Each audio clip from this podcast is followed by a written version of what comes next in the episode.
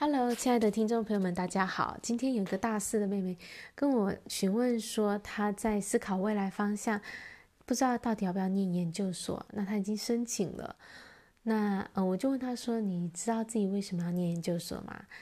然后她其实也没有那么的清楚。我就跟她说：“如果你现在没有那么清楚的一个知道自己为什么要做这件事情，那么念研究所它其实是一个需要承诺的，就是你要承诺个两三三年。”更长的时间，那你现在不如先去做一些小小的尝试，先去打工啊、实习啊，去参加一些活动啊，知道说到底你想要的是什么。嗯、我们大部分人其实在这个年轻的时候，二三十岁的时候，都会呃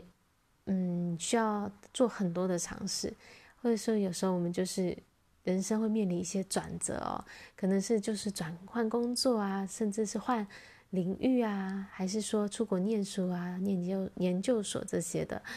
嗯，我觉得在做一个大的变动，或者是比较长远的承诺，像是念书之前呢，我觉得我们应该要先啊、比较明确的知道自己到底为什么要去做这个转变，为什么要去去投入这件事情，因为当我们啊、呃、生活当中有比较大的转变的时候，其实是会有一些失去平衡的，所以我们需要。内在比较一个强的动力支持我们说，这就是我们要去追求的方向。那如果说我们还没有那么清楚这个就是我们要的话，那我会觉得我们应该一开始先是，嗯，先是去做一些小型的尝试，比如说就去打工啊，或者是参加社团啊，还是参加一些活动，还是去做义工等等的，利用这些小小的尝试来当一个嗯试验。然后试了几次之后，发现，诶，这到底是不是我要的？就好像在种一棵苗，一个小从种子开始，然后它越长越出来。有时候，有时候你看好像它没有长，可是过一段时间它就真的长出来了。等到它长到一个程度的时候，这一个这一根苗其实它就会越来越有力量，它的根基就会是稳的。这时候我们再去啊、换一个方向，换换一个领域，其实我觉得会是更为。妥当的就不会一下子失去平衡。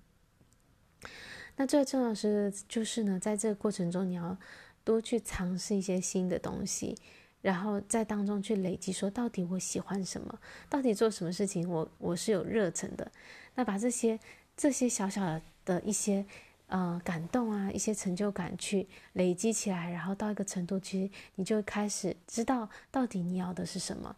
那你有了一个明确的这个目的跟方向的时候，你再去投入任何事情，我觉得那个啊、呃、那个过程都会是更有意义的，而且是你会嗯，你就知道你为什么要做这件事情，然后嗯，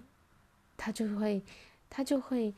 给你呃你的这个目的，你的这个初衷就会带给你持续的动力，尽管你当中会遇到一些困难，可是你都还是会继续的走下去。